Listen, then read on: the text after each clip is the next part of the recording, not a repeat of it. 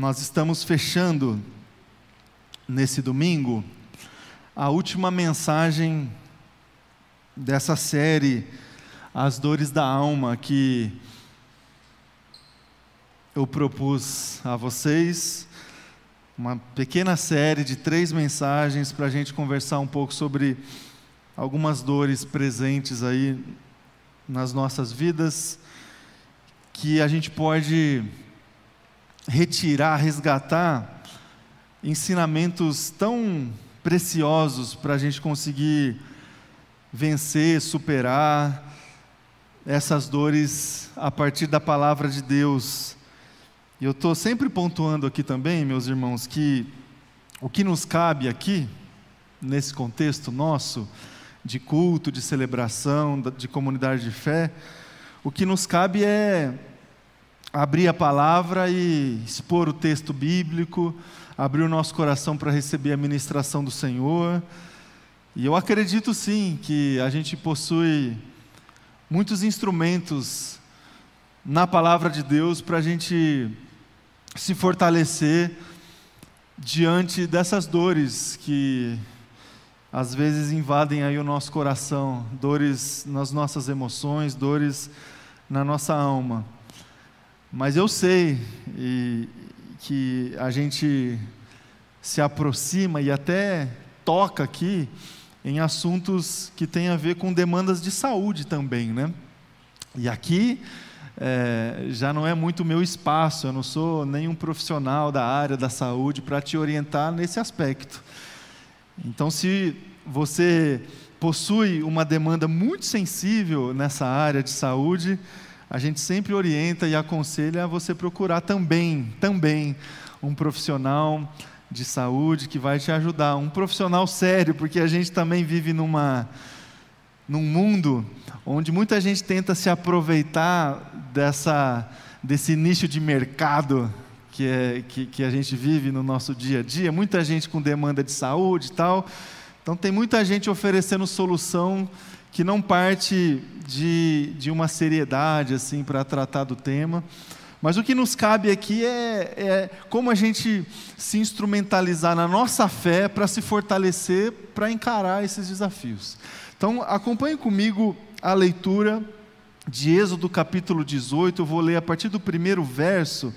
A gente vai ler até o, o último versículo, versículo de 27, porque esse texto relata toda a experiência que Moisés teve aqui com o seu sogro Jetro. Então com, acompanhe comigo o texto que diz assim: Jetro, sacerdote em Midian e sogro de Moisés, soube de tudo o que Deus tinha feito por Moisés e pelo povo de Israel, como o Senhor havia tirado Israel do Egito.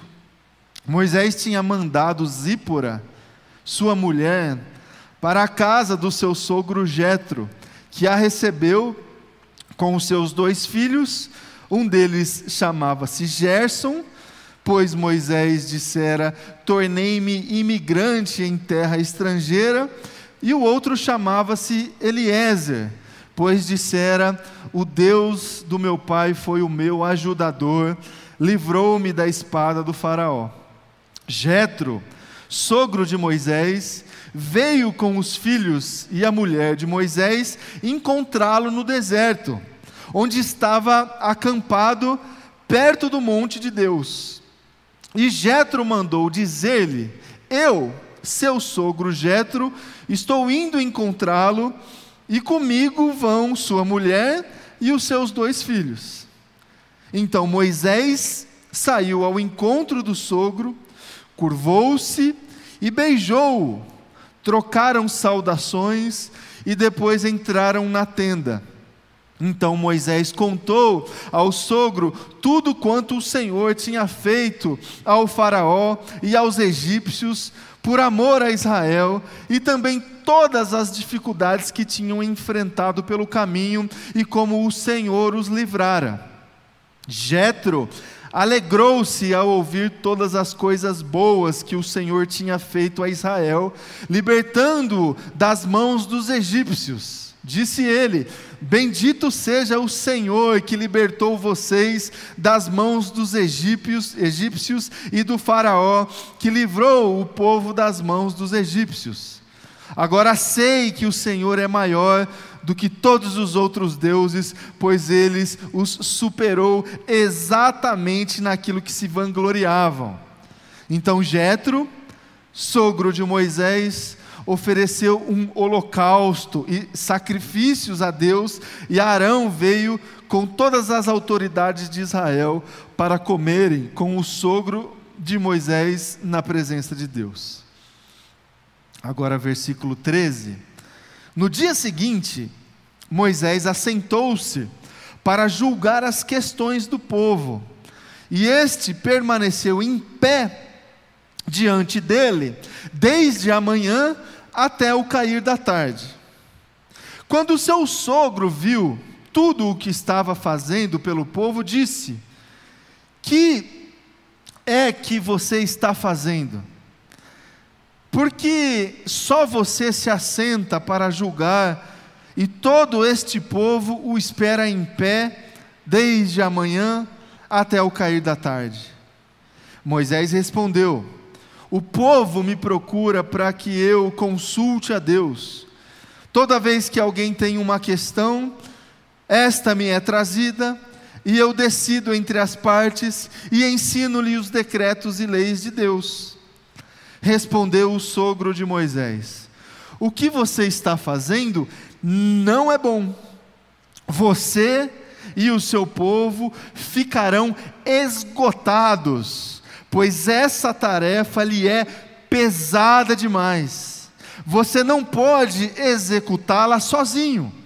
Agora, ouça-me, eu lhe darei um conselho e que Deus esteja com você. Seja você o representante do povo diante de Deus e leve a Deus as suas questões. Oriente-os quanto aos decretos e leis mostrando-lhes como devem viver e o que devem fazer.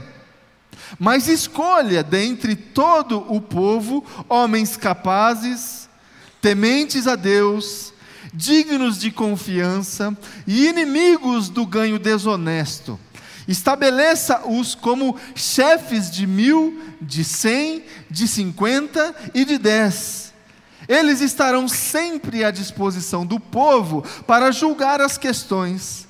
Trarão a você apenas as questões difíceis, as mais simples decidirão sozinhos. Isso tornará mais leve o seu fardo, porque eles o dividirão com você. Se você assim fizer, e se assim Deus ordenar, você será capaz de suportar as dificuldades, e todo este povo voltará para casa satisfeito. Moisés aceitou o conselho do sogro e fez tudo como ele tinha sugerido. Escolheu homens capazes de todo Israel e colocou-os como líderes do povo, chefes de mil, de cem, de cinquenta e de dez. Estes ficaram como juízes permanentes do povo. As questões difíceis levavam a Moisés, as mais simples, porém, eles mesmos resolviam. Então Moisés e o seu sogro se despediram e este voltou para a sua terra. Até aqui o texto e a leitura. Vamos orar mais uma vez. Feche teus olhos, vamos orar. Obrigado, Pai, pela Sua palavra.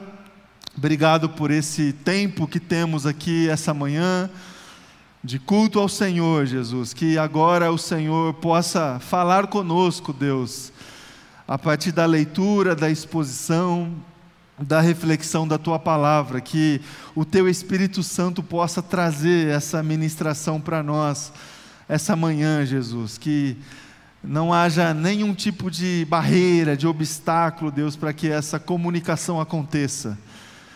Que seja assim, Deus, é a minha oração, em nome de Jesus. Amém e amém. Amém, meus irmãos e irmãs. Acompanharam aí comigo a leitura desse texto, desse trecho da palavra de Deus, essa experiência de Moisés com o seu sogro, esse encontro de dois momentos: um momento de bênção, de compartilhar bênção, de compartilhar cuidado de Deus, de trazer testemunhos a respeito daquilo que Deus estava fazendo, e um outro momento de vida prática, de partilhar, é, de é, conselhos, de sugestões, de partilhar, de a bênção de Deus também que pode chegar até nós e chegou até Moisés por intermédio de outra pessoa, no caso aqui do texto que a gente leu do seu sogro Jetro. Nós estamos aqui conversando sobre dores, dores da nossa alma, dores que estão presentes na nossa vida ou na vida de muitas pessoas que estão ao nosso redor, que a gente convive, que a gente estabelece relacionamentos. No primeiro domingo dessa série, eu conversei com você sobre medo. Como que essa dor pode fazer parte do nosso coração, nos paralisando, nos impedindo de tomar as decisões que a gente precisa tomar, nos impedindo de avançar, de crescer, de progredir diante de todos os desafios que se colocam diante de nós. Esse medo que pode invadir o nosso coração, sobretudo em momentos, em períodos de transição de transição da nossa vida, da nossa carreira, da rotina e da direção da nossa família, da nossa casa. Nesse momento, o medo pode invadir o nosso coração e nos paralisar. E quase sempre nós estamos ali diante de uma bênção de Deus, de um cuidado do Senhor. E às vezes esse medo nos impede de desfrutar plenamente da vontade de Deus e do cuidado do Senhor. A palavra que deve invadir o nosso coração diante desse medo é a convicção, a certeza que a gente tem que ter no nosso coração da presença de Deus. Deus está presente, sempre esteve presente no nosso passado, Ele está presente agora e estará presente, não vai nos abandonar. A mesma palavra que Deus trouxe a Josué, num outro período aqui dessa história que nós acabamos de ler, Deus está presente. E a partir disso a gente consegue vencer o medo.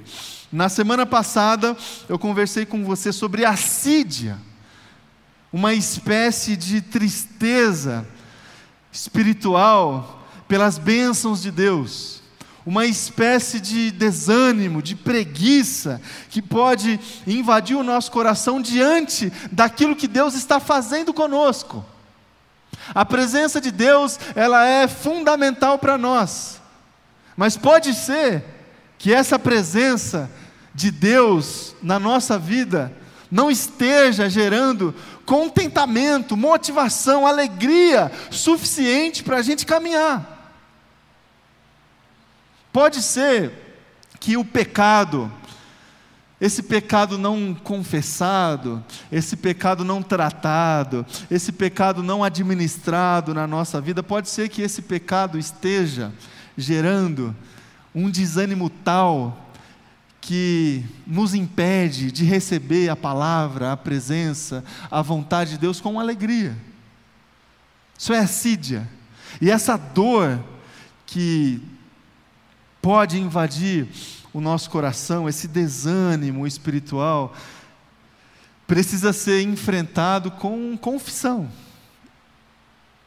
com exposição do nosso pecado, das nossas mazelas, é, dos nossos, das nossas, das nossas rebeldias, e dessa maneira a gente consegue vencer. Hoje, meu irmão e minha irmã, eu queria conversar com você sobre esgotamento,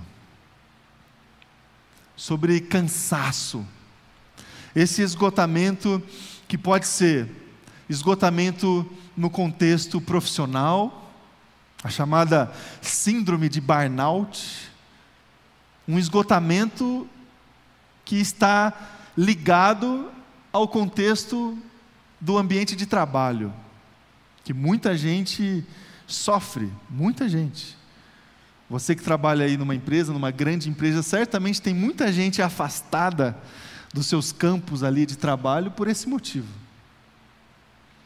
Que também pode ser um esgotamento emocional, de demandas emocionais que estão dentro do seu coração e você não sabe mais lidar com elas ansiedade, depressão. E que pode ser também um esgotamento espiritual. Um esgotamento que ofusca a nossa busca pela vontade de Deus, que distorce esse, essa satisfação de sentido que nós temos na nossa caminhada espiritual, que distorce também a prática da nossa vocação no contexto espiritual. Esse esgotamento espiritual que nos desvia, nos desvia de um relacionamento saudável com Deus e nos desvia da prática do nosso ministério, da nossa vocação, do nosso serviço. Esse esgotamento que invadiu também muito as nossas vidas é, durante esse tempo de pandemia.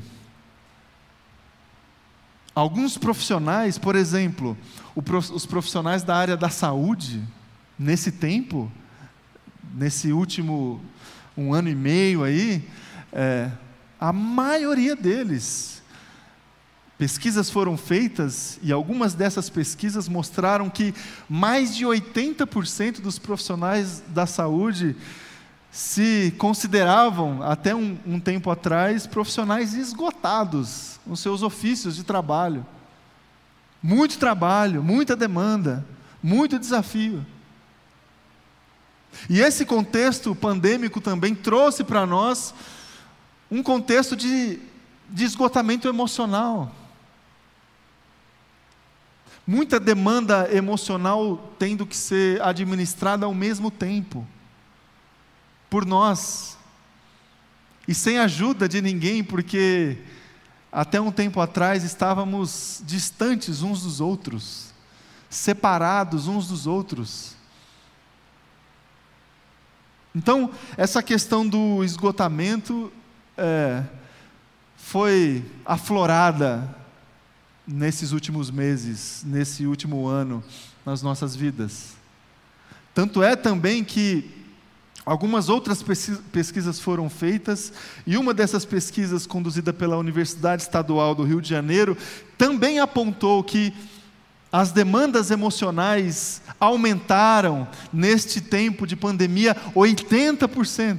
Então, olha só, se antes da pandemia a gente já estava vivendo num contexto profundo de demanda emocional, esse contexto, segundo essa pesquisa, aumentou 80%. Então a gente vive, vivia e agora nós estamos vivendo ainda mais nesse contexto do esgotamento. Algum tempo atrás, alguns meses atrás, eu até citei aqui com você o livro do Byung-Chun Han, A Sociedade do Cansaço. Um, um livretinho que você lê rapidinho assim. E ele descreve algumas causas que ele consegue identificar esse pensador, filósofo sul-coreano, a respeito desse contexto de esgotamento que a nossa sociedade está inserida. Primeiro, a questão da performance, a valorização da performance, a valorização da produtividade das pessoas, dentro e fora do ambiente de trabalho. E também essa cultura da positividade que parece que as pessoas estão impedidas de chorar, de sofrer, de expor as suas dores, de expor as suas limitações. A gente realmente vive nesse mundo da performance, onde as pessoas estão o tempo todo tendo que mostrar para as outras pessoas um padrão de vida equilibrado, superior. E aqui entra muito as plataformas digitais que oferecem para as pessoas essa possibilidade de mostrar para outros que a sua vida está ótima, não é? Que você está comendo a melhor comida, que você está fazendo a melhor viagem, que você tem a melhor família, que você mora no melhor lugar, que você trabalha na melhor empresa. Sabe essa cultura que nos força a mostrar para as pessoas que a gente tem uma vida boa? Que tudo está performando bem na nossa vida, mesmo que não esteja, mesmo que a comida do domingo é legal, mas a da segunda-feira não dá para tirar foto e postar, né? Quando eu tiro férias é ótimo, mas entre umas férias e outras, a minha vida. Essa questão da performance, a questão da produtividade também, da, da coisificação dos processos e das pessoas, as pessoas só valem o que elas produzem. Esse pragmatismo é, indo até o seu último estágio. E essa cultura da positividade, essa cultura da, da autoajuda, das, das frases prontas, dos discursos já feitos, sabe? Essas frases que, que parece que todos os problemas são resolvidos de uma maneira muito simplória, muito simples essa cultura das, das mensagens humanistas que tentam levantar o ego das pessoas o tempo todo, que geraram até muitas outras profissões contemporâneas de pessoas que se colocam diante das outras para animar, para motivar. A cultura da positividade. Só que tudo isso, na real, na verdade, funciona na nossa vida e no nosso coração como um, como um processo completamente invertido e acaba gerando uma frustração tal que eu me sinto completamente esgotado, porque eu não performo bem o tempo todo, eu não sou bom em todas as coisas, eu não produzo bem o tempo todo. E tem dia que eu acordo sem motivação nenhuma, sem ânimo nenhum. Então, percebam que a gente não consegue sustentar tudo isso todos os dias, em todos os momentos. E quando a gente percebe isso, esse esgotamento já invadiu o nosso coração de tal maneira que nós não temos saída. A gente cai. Aí é, demandas profundas nas nossas emoções, no nosso ambiente de trabalho e na nossa fé. Muita gente, quando constata que essas frustrações sensíveis dentro do coração, abandona a fé. Abandona a fé, porque até então estava relacionando tudo isso à fé. Deus que estava é, sustentando essas falsas ilusões. Então, meus irmãos e minhas irmãs, esse é o mundo que a gente vive. Esse é o contexto que muita gente, talvez você, certamente pessoas que estão aí dentro do seu contexto de relacionamento estão vivendo. E quando nós estamos vivendo esse contexto, ou outras pessoas estão vivendo, a maior dificuldade é diagnosticar é ter é passar por esse autodiagnóstico, porque nós estamos no meio de uma pressão. E a gente tem muita dificuldade de, de identificar que nós estamos nesse, nesse círculo vicioso. Quase sempre a gente precisa de alguém de fora para nos apontar: ó, o que você está fazendo não é bom. Esse texto que a gente leu de Moisés e Jetro, ele é sensacional. Ele traz muitos ensinamentos, mas tente olhar para ele sobre a perspectiva daquilo que eu estou dizendo aqui para vocês, do esgotamento é, emocional, profissional e espiritual. Moisés estava ali diante do povo e ele tinha uma tarefa, e essa tarefa era executada por ele de uma maneira rotineira. Ele se colocava diante do povo todos os dias, iniciava logo pela manhã e, e, e fechava o seu expediente no final da tarde, e ele julgava todas as questões ali do povo durante todo o dia, ficava em pé, e era isso que ele fazia todos os dias. Era o ofício dele. A partir da visita do seu sogro, e foi uma dessas visitas muito parecidas com as visitas que a gente tem de parente e tal. Jetro olha para a cena, Jetro acompanhando ali é, a rotina e o, e o ofício de Moisés. Jetro olha para a cena descrita que a gente leu aqui em Êxodo capítulo 18 e chega para Moisés e diz: Ó oh, Moisés, o que você está fazendo não é bom. Não é bom. Se você seguir dessa maneira, você vai se esgotar, você vai quebrar, você vai adoecer. Você e todo o povo. Muitas vezes, meus irmãos e minhas irmãs, a gente precisa de um jetro assim, sabe? Para nos alertar sobre algumas coisas. Alguém que chega para nós e diz assim: Ó, o que você está fazendo não é bom. Você vai adoecer. Você vai. Você vai se perder. Você vai chegar num, num estágio irreversível. E Jetro foi essa presença de Deus na vida do Moisés e não somente alertou Moisés para que Moisés pudesse diagnosticar o problema, como aconselhou Moisés.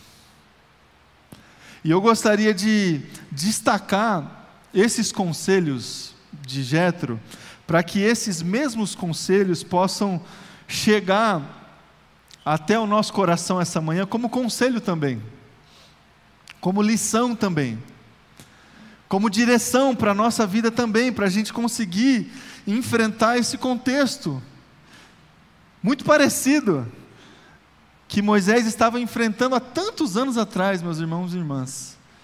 Às vezes a gente tem essa tendência de identificar assim essas demandas emocionais como demandas do nosso tempo, não é? Olha só aqui Moisés, há milhares de anos atrás, e a Bíblia, a palavra de Deus, já preocupada, preocupada com a saúde emocional, espiritual, física de uma pessoa. Somos, é, somos integrais, meus irmãos e minhas irmãs. A nossa vida, o nosso corpo, ele é formado por várias, várias partes. A palavra de Deus, os ensinamentos que a gente pode extrair das Escrituras Sagradas, eles são ensinamentos para a nossa vida integral. Não é apenas para a nossa fé e a nossa relação com Deus, mas é para o nosso corpo. Aqui, orientações espirituais para a saúde do Moisés. A palavra de Deus, as Escrituras Sagradas também está muito interessada na nossa saúde emocional. E não é hoje, e não é esse tempo apenas, essa geração apenas, é desde sempre. Aqui, esse texto de Jetro com Moisés, fica claro, explícito, a preocupação da palavra de Deus, a partir da presença e do conselho do Jetro, com a saúde emocional do Moisés. Você vai cansar, Moisés. Somos integrais. E Deus nos olha, nos abençoa e cuida de nós desta maneira integral. O nosso corpo, a nossa alma, o nosso espírito. Tudo isso precisa se submeter à palavra, à graça, ao cuidado, à transformação que Deus deseja realizar em nós. Deseja realizar em nós. Quanta gente, meu irmão e minha irmã, quanta gente não compreende que Deus está preocupado com a integralidade do nosso ser e entra numa rotina de um ativismo espiritual tal que vai levar essa pessoa a um lugar de esgotamento. A pessoa não se preocupa com a sua saúde, não se preocupa com as suas emoções, só se preocupa em, em fazer, em fazer, em fazer, em trabalhar, trabalhar, trabalhar, em ganhar dinheiro, ganhar dinheiro, em servir a Deus na igreja, na igreja, na igreja. e negligencia as outras áreas da vida, quando a palavra de Deus não negligencia. Quais foram os conselhos que Jetro trouxe para Moisés que a gente pode ter como conselho para a nossa vida hoje? Primeiro conselho, reconheça a sua limitação. Reconheça a sua limitação. Versículo 18 do texto que a gente leu, segunda parte desse versículo, você não pode executá-la sozinho. Olha só a, a afirmação que Jetro ele fez diante do, do Moisés: Ó oh, Moisés, você não vai dar conta. Não vai dar conta. Você pode até tentar, você pode até achar que vai, mas você não pode executá-la sozinho. Primeira lição que Jetro trouxe para o Moisés, que pode servir como lição para nós, é essa: a necessidade que a gente tem de reconhecer o nosso tamanho, a nossa limitação, e o fato de que tem coisas que a gente não vai conseguir fazer, tem problemas que a gente não consegue resolver, tem demandas que a gente não consegue sanar, e a gente precisa reconhecer isso. O primeiro passo para vencermos o esgotamento é esse reconhecimento que a gente não dá conta. Não dá conta. Esse exercício do autoconhecimento que nos humilha diante de Deus e nos leva a clamar o tempo todo pela misericórdia do Senhor. Quantas vezes, meus queridos, nós nos nós nos colocamos nesse lugar do cansaço, do esgotamento, porque a gente achava que a gente daria conta, a gente achava que o nosso conhecimento era suficiente, a gente achava que os nossos recursos seriam suficientes, a gente achava que a nossa condição emocional estava completamente controlada, a gente imaginava que a gente daria conta e a gente não deu. Primeiro conselho do Jetro que é conselho para mim e para você hoje, sobretudo no contexto que nós estamos vivendo, é esse: vamos reconhecer que somos limitados. Vamos reconhecer que, que tem coisa que a gente não vai fazer, que a gente não vai conseguir fazer.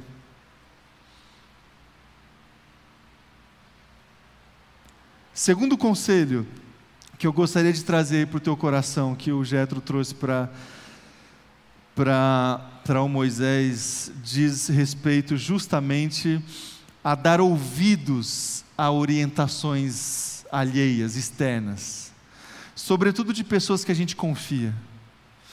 Ouça os conselhos.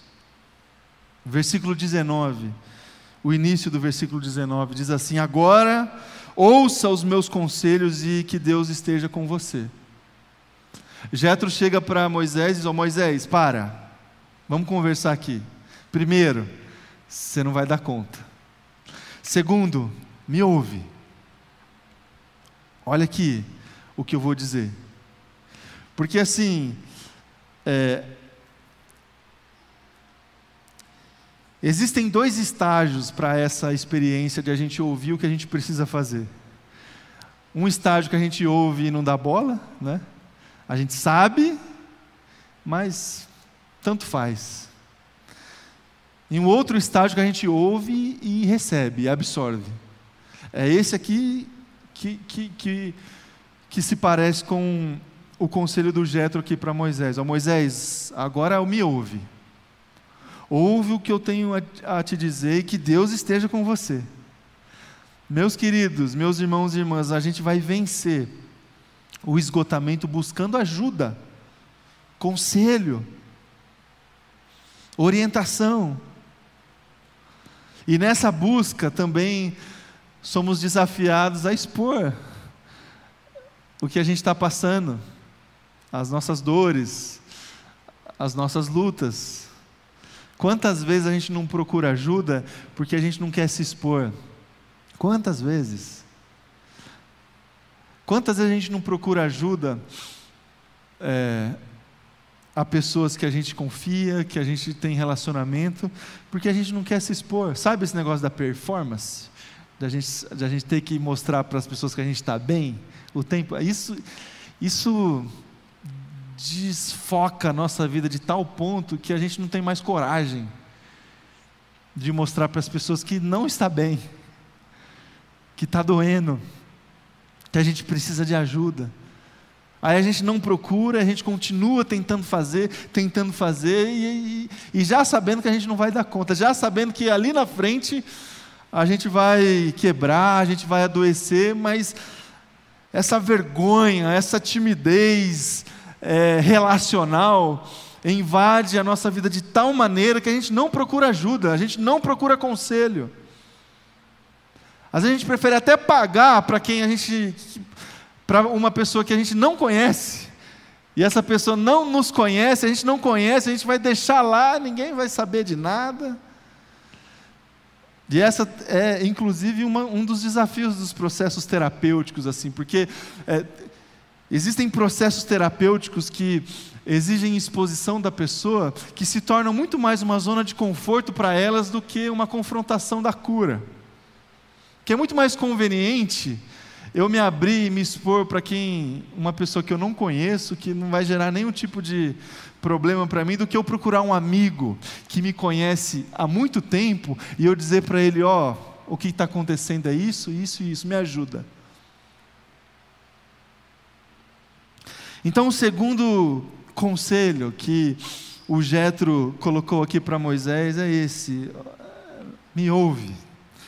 A dinâmica do discipulado nos leva a buscar essa sabedoria na experiência de quem já viveu as dores que eu estou vivendo. E essa dinâmica, meus queridos, a gente não pode deixar de viver no contexto da comunidade da fé.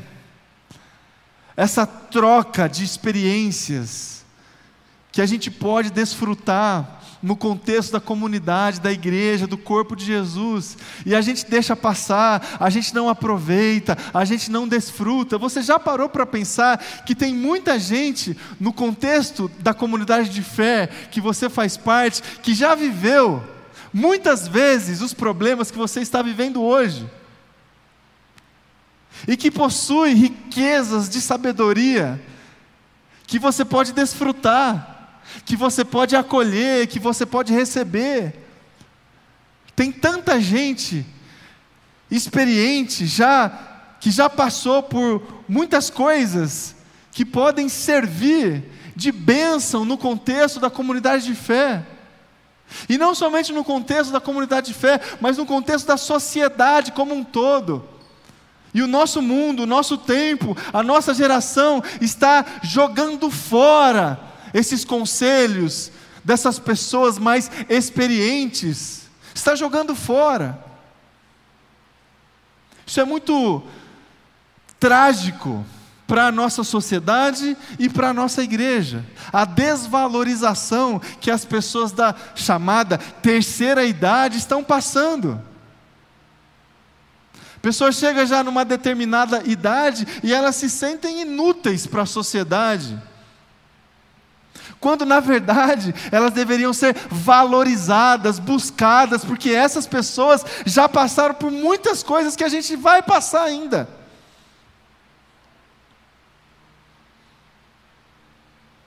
E a gente não procura, a gente não conversa. Irmão irmã, tem tanta gente no contexto da nossa igreja que está aí, vivendo a fé há 50, 60, 70 anos. O que, que essas pessoas já passaram? Quais os problemas que elas já enfrentaram? A gente precisa ouvir essas pessoas, receber esses conselhos. E esse foi a segunda lição que o Jetro trouxe para Moisés. E a última lição é a seguinte: confie nas pessoas. Confie. Versículo 21 do texto que a gente leu. Escolha dentre todo o povo homens capazes, tementes a Deus, dignos de confiança e inimigos de ganhos desonestos. confiar nas pessoas que vão poder nos auxiliar nas demandas que a gente não dá conta, nas coisas que a gente não consegue resolver. A gente vai encontrar descanso no meio do caminho, na medida que a gente consegue delegar e confiar os nossos sonhos, a nossa vocação, os nossos projetos, a nossa agenda para outras pessoas, nesse contexto do cumprimento da vontade de Deus. Deus está, meu irmão e minha irmã, Deus está nos projetos comunitários. Ouça, ouça o que eu estou dizendo a você. Deus está quando existe um ou, ou mais que um presente, Deus está. Deus está ali nesse projeto. Deus tem muita dificuldade assim com um projeto solo, sabe? Com carreira solo. Muita dificuldade. Com ambições egoístas, com projetos individualistas. Deus tem dificuldade com isso. Agora, quando tem assim comunidade, quando tem mais de um, quando tem uma relação de amizade ali acontecendo, quando tem um projeto com, com pessoas envolvidas, Deus está nesse, nesse negócio aí. A gente encontra descanso nessa caminhada quando a gente consegue inserir no contexto da nossa vida outras pessoas. E para a gente conseguir fazer isso, a gente tem que confiar nas outras pessoas. Que a gente, senão a gente não vai conseguir. Se a gente pensar assim, ah, essa pessoa não, ela pode até fazer, mas ela não faz como eu, assim, sabe? Ela não faz igual eu faria. Ela não faz do jeito que tem que fazer. A gente tem que confiar, delegar e confiar. Meus irmãos, Deus confiou em nós. Pensa. Deus confiando em nós. Deus poderia assim, mas esse povo aí não sabe fazer, né? E não sabe mesmo. Não sabe fazer. E ele confiou. Ó, oh, dominem sobre a terra, sobre os animais, dominem sobre eles. Deus confiou. E a gente precisa confiar. A construção de relacionamentos saudáveis cria esse ambiente seguro na nossa vida que traz para nós esse descanso para nos ajudar a enfrentar os desafios da vida. A gente precisa caminhar em comunidade, meu irmão e minha irmã. A gente precisa caminhar em comunidade. Senão a gente vai, senão a gente vai adoecer. Senão a gente vai adoecer. Pensa aí na sua vida, no seu dia a dia. Pensa agora para essa próxima semana. É, talvez relacionamentos que você que você deixou passar, que você deixou, sabe, esfriar, relacionamentos de amizade, é, relacionamentos, amizades espirituais que você já teve um dia e que hoje em dia você não desenvolve mais. Pensa em pessoas que Deus tem colocado no seu coração, sabe? Que Deus tem falado para você assim, ó, liga para ela, manda uma mensagem para essa pessoa, pergunta como que ela está, Sabe, é, essas, essas iniciativas que a gente vai protelando, protelando, porque as outras coisas invadem assim a nossa agenda de um jeito que não nos sobra tempo. Pensem como você pode viver tudo isso essa semana, essa semana na sua vida.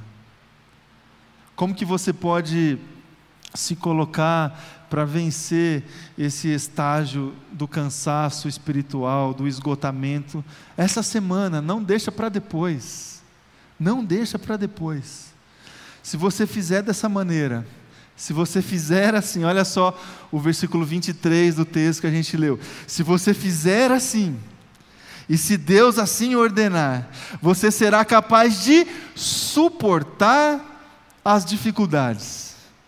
E todo este povo voltará para casa satisfeito. Faça assim, eu desafio você, essa semana, a buscar a prática dessas lições, reconhecendo a limitação, ouvindo conselhos e confiando nas pessoas. E você encontrará descanso. Sabe o chamado de Jesus que a gente leu no início do culto? Venham, todos vocês estão cansados e sobrecarregados. Sabe esse jugo suave? É esse aqui. Esse é o jugo que Jetro apresentou para Moisés. Esse é o jugo que, que está disponível para nós. Que seja assim na minha vida, que seja assim na sua vida, meu irmão e minha irmã. Vamos orar. Vou convidar você a colocar em pé.